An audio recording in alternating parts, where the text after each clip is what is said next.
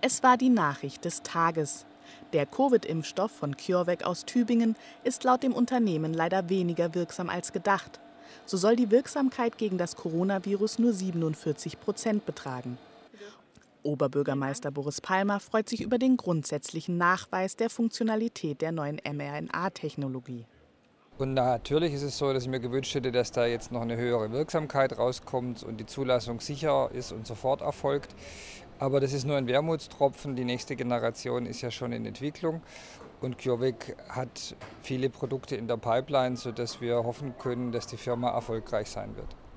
Palmer hatte im Februar diesen Jahres sogar eine Notzulassung des CureVac-Impfstoffs gefordert. Was sagt er heute dazu?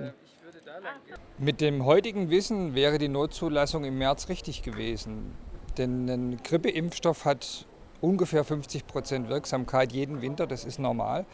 Und damit kann man eine Epidemie unter Kontrolle bringen, kann man Wellen brechen. Und darum ging es ja, als ich im Februar und März gesagt habe, bevor wir jetzt alles wieder richtig dicht machen und die Intensivstationen möglicherweise überlasten, ist es klüger, die bereits produzierten Dosen CureVac einzusetzen. Und das zeigen die Ergebnisse, das hätte geholfen. Mit 47 Prozent erfüllt CureVac die vorgegebenen statistischen Erfolgskriterien von 50 Prozent, die von der WHO festgelegt worden sind, jedenfalls nicht. CureVac hatte seinen Impfstoffkandidaten auf das ursprüngliche Virus ausgerichtet, musste sich in seiner Studie aber mittlerweile mit vielen Virusvarianten auseinandersetzen. Bis zu einer endgültigen Analyse werde die Studie weiter fortgesetzt. Das Unternehmen hofft auf die Entwicklung eines weiteren Impfstoffkandidaten der zweiten Generation, welcher dann auch den Virusvarianten standhält.